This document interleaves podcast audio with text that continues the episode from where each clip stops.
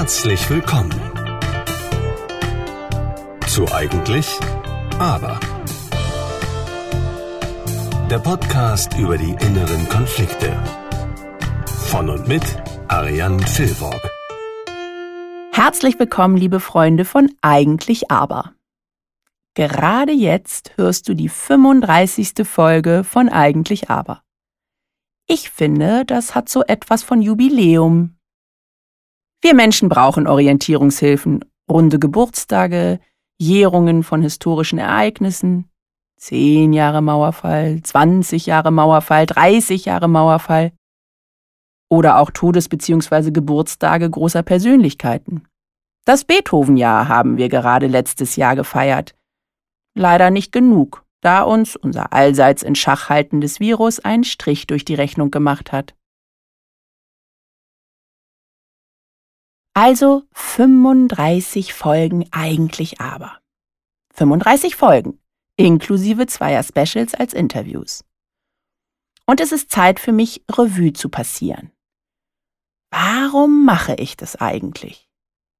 Eigentlich finde ich es toll, aber bringt es auch wirklich etwas?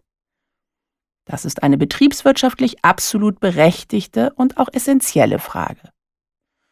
Das werde ich dir hier nicht beantworten. Nur so viel, wenn mich keiner hören würde und mir positives Feedback gäbe, dann würde ich aufhören. Dann reicht möglicherweise auch ein Tagebuch. Ich nutze diese Folge tatsächlich, um in einen fast schon existenziellen Konflikt einzusteigen. Existenziell deshalb, weil es um die Frage geht, ob wir uns überhaupt noch Kreationen, Werke, Tätigkeiten aus Spaß an der Freude erlauben können. Du hast in den Folgen, wo es um die Coachingreisen von Nina und Sophie geht, gehört, wie wichtig es ist, dass wir Freude haben an unseren Zielen. Freude, um durchzuhalten. Das war vor allem ein Thema bei Sophie. Aber kann sich der Mensch Freude auf Dauer leisten? Ich kann nicht nur, ich muss sogar.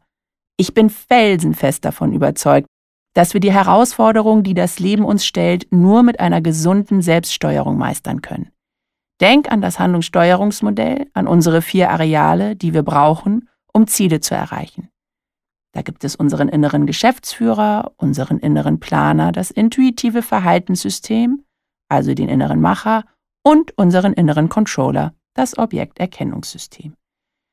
Wenn ich Menschen bei mir im Coaching sitzen habe, die sich lustlos fühlen, die wirklich Schwierigkeiten haben, mir Dinge oder Tätigkeiten zu beschreiben, die ihnen absolute Freude bereiten, dann fehlt ihnen ein Energielieferant. Ein Motor. Oder nehmen wir eine Säule der Resilienz, Optimismus. Um Optimismus zu trainieren, macht es Sinn, ein positives Tagebuch zu führen. Der amerikanische Psychologe Martin Seligmann hat eine Studie geleitet, wo Menschen über sechs Monate begleitet wurden, die in diesem Zeitraum ein Tagebuch geschrieben haben. Eine Hälfte hat die Aufforderung bekommen, vor dem Zubettgehen ausschließlich positive Erlebnisse in ihr Tagebuch zu schreiben. Das kann der Sonnenuntergang des Tages gewesen sein, der besonders wohlschmeckende Cappuccino, die Unterhaltung mit dem Fahrradhändler oder das Lachen über einen Witz, den man gelesen hat irgendetwas. Die positiven Emotionen, die dadurch unweigerlich angehen, schieben die negativen weg. Denn wir können nicht gleichzeitig etwas Positives oder Negatives denken oder vor unserem geistigen Auge sehen. Und dummerweise ist der Mensch von Natur aus mit mehr negativen Gedanken ausgestattet als mit positiven. Die negativen kommen frei Haus, die positiven muss ich im Zweifel trainieren. Irgendwann beherrsche ich es dann, more on the bright side of life zu schauen. Wie Monty Python schon zu singen pflegte. Always look on the bright side of life. Das habe ich auch schon mal in einer Podcast-Folge zum Besten gegeben. Aber wichtige Dinge wiederhole ich gerne. Es wird auch hier nicht das letzte Mal gewesen sein. Ganz kurz zur Vollständigkeit, die andere Hälfte hat ein ganz normales Tagebuch geschrieben mit negativ wie positiv und es hat sich herausgestellt, dass die Hälfte, die nur positive Erlebnisse aufgeschrieben hat, durchaus resilienter geworden ist und insgesamt positiver auf das Leben geschaut hat. Zurück zur Freude in unserem Leben und zur Frage, ob es geht, dass wir Dinge nur aus Spaß an der Freude machen. Meine Antwort lautet immer noch ja. Wir müssen uns nicht sorgen, dass früher oder später die Vernunft uns ermahnt, dass wir uns nicht nur den schönen, spaßmachenden Dingen des Lebens hingeben können. Eben in meinem Fall und diesem Podcast ist es so. Wenn ich schreiben darf, dann geht es mir gut. Dann bin ich im Flow. Wenn ich an meine Vision von eigentlich aber denke, dann kickt ein absolut euphorisches Gefühl bei mir rein. Meine Vision, dass ich dich, die oder der du mir zuhörst, unterhalten möchte, dich zum Nachdenken, Nachsinieren auffordern möchte. Dich davon überzeugen möchte, dass Konflikte etwas Großartiges sind, zumindest wenn ich ihnen zuhöre. Wenn du dich mit deinem Konflikt auseinandersetzt, weil du ihn lösen möchtest. Die Lösung kann ja auch durchaus sein, dass es ein ganz liebenswerter Konflikt ist, mit dem du gerne lebst. Ich habe letztens ein Paar getroffen, wo die Frau gesagt hat, dass sie 25 Prozent der Denke und des Verhaltens des Mannes fast nicht ausstehen kann. Aber 75 Prozent sind großartig und ohne die möchte und kann sie nicht leben. Das passt auch gut zu unserem Leben grundsätzlich, denke ich. Es wird immer Tätigkeiten, Pflichten und Bürden geben, die wir tragen müssen. Aber wenn der Großteil dessen, was wir machen, uns Freude und dadurch Kraft bringen, dann können wir deutlich besser mit den 25 Prozent leben. Letztens habe ich mich mit meinem Tischnachbarn bei einer Feier über das Wort Kompromiss unterhalten. Er behauptete, dass das Leben doch ein einziger Kompromiss sei. Ein Glaubenssatz, den ich erst nicht stehen lassen konnte, ohne einer näheren Erklärung. Er erklärte mir, dass er eigentlich am liebsten nur surfen, Skifahren und mit seinen Kindern und Frau Zeit verbringen wollen würde, aber das ja nicht könne, weil er für eben diese Familie und sich Geld verdienen müsse und auch nicht immer nur das tun könne, was er mag. Ob er das denn als Bürde empfände, fragte ich. Sprich, dieser Kompromiss missmutig und schwerfällig begangen wird. Nein, ist seine klare Antwort. Der Kompromiss sei ja frei gewählt und fühlte sich deshalb gut an. Also der Glaubenssatz, das Leben ist ein einziger Kompromiss, ist bei ihm ein eher positiv behafteter Satz. Für mich klingt es wie eine Ich möchte ja gar nicht, aber ich muss ja Lebensform. Ein mit ewig angezogener Handbremse leben. Aber deshalb lohnt es sich immer nachzufragen, wie derjenige, der so einen Satz äußert, ihn auch meint. Fakt ist, unser Gemüt, um resilient zu sein, um mit den Herausforderungen unseres Alltags klarzukommen, braucht positive Gedanken. Braucht Freude. Braucht die immer wieder zitierte Reason Why. Wäre besagter Tischnachbar mein Klient und es wäre ein Coaching-Gespräch, dann würde ich ihn noch weiter hinterfragen. Das kommt nicht so sexy in so einem Setting, außerdem war ich dort nicht zum Arbeiten. Nur habe ich auch oft genug solche Klienten bei mir sitzen, egal welchen Geschlechts. Die Werte, die in diesem Fall oft gegeneinander stehen, sind Verantwortung und Spaß. Darf Verantwortung übernehmen, eben in Form von Lebensunterhalt verdienen, keinen Spaß machen? Oder ist der Spaß nichts wert, wenn ich dadurch kein Geld verdiene? Ist es gar egoistisch, wenn ich Zeit verbringe mit dem Schreiben eines Buches, Erlernen eines Instruments oder Vollstopfen meiner Wohnung mit Modellbauwerken? Alles schon erlebt im bekannten wie auch beruflichen Umfeld. Der Rationale wird antworten, klar darf ein jeder diesen Tätigkeiten nachkommen, wenn er dadurch nicht versäumt, seinen Lebensunterhalt zu verdienen. Und was macht der freiheitlich intuitiv tickende Mensch, der sich gar nicht mehr genug Zeit nehmen kann für die Beschäftigungen, die ihm Freude machen?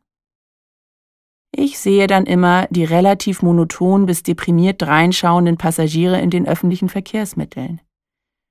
Die hetzenden und hupenden Menschen in ihren Autos oder auf Fahrrädern auf dem Weg zur Arbeit. Die haben alle Gesichtsausdrücke, als trügen sie eine Bürde mit sich herum. Nicht alle, aber viele. Wenn ich hier sitze und schreibe, dann fühle ich mich gut. Ja, es ist hier und da ein Luxus, diese Gedanken in einen Podcast zu verwandeln, den ein paar hundert Leute hören, wie auch du.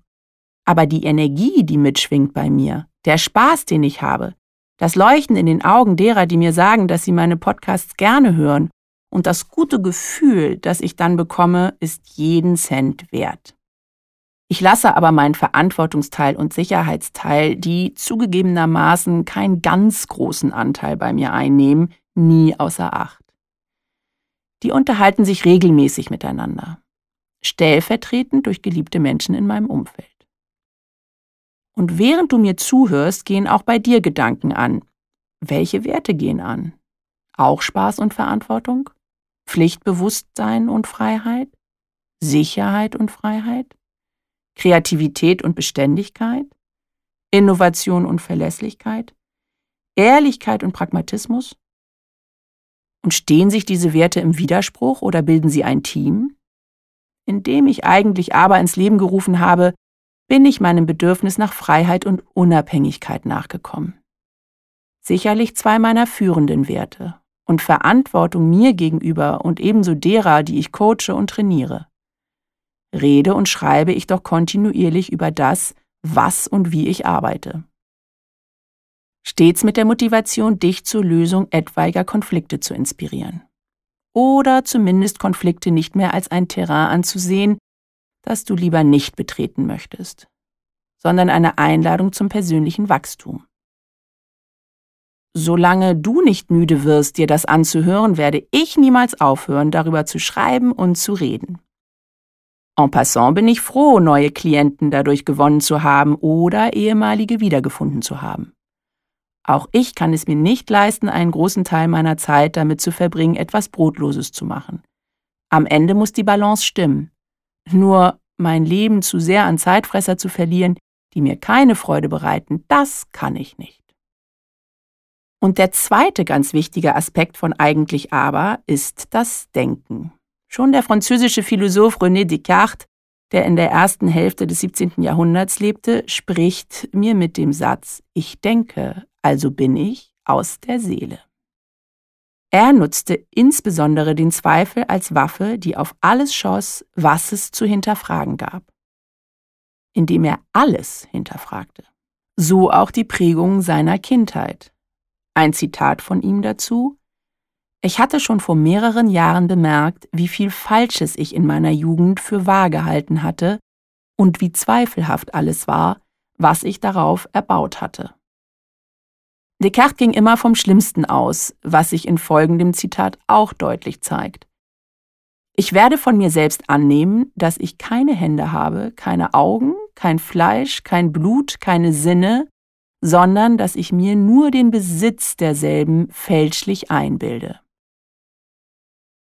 Das war dann schließlich sein Existenzbeweis. Also ganz verkürzt dargestellt. Ich gehe nicht vom Schlimmsten aus, aber ich hinterfrage gerne. Und darin bin ich ein großer Fan von der These Descartes. Durch das Hinterfragen oder eben Anzweifeln bin ich lebendig. Dadurch fühle ich mich lebendig. Und das möchte ich mit dir teilen. Denn ich liebe es, meine Gedanken zu teilen. Und indem du mich anhörst, geht es dir genauso. Die eine oder andere Folge von Eigentlich aber wird dir mehr oder weniger gefallen. Du wirst sie als angenehmen Zeitvertreib nutzen, während du spazieren gehst, bügelst, kochst. Manche Gedankengänge bleiben hängen, andere vergisst du gleich wieder. Und nicht jedes Thema interessiert dich. Damit kann ich leben.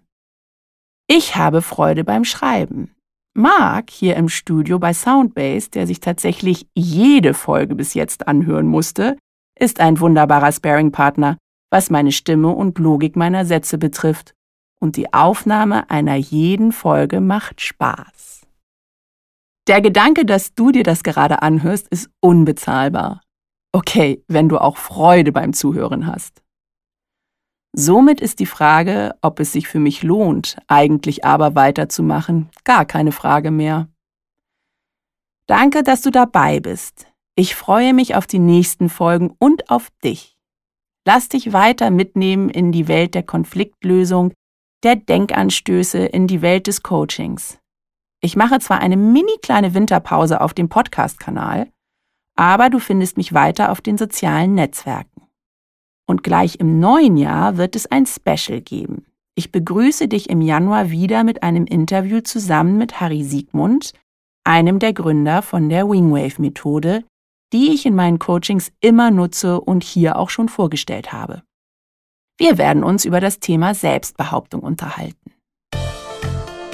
Ich wünsche dir jetzt eine ganz wunderbare Weihnachtszeit, einen tollen Übergang in das nächste Jahr und sei stets mit Spaß, Inspiration und Freude bei allem, was du tust. Alles Liebe, deine Ariane.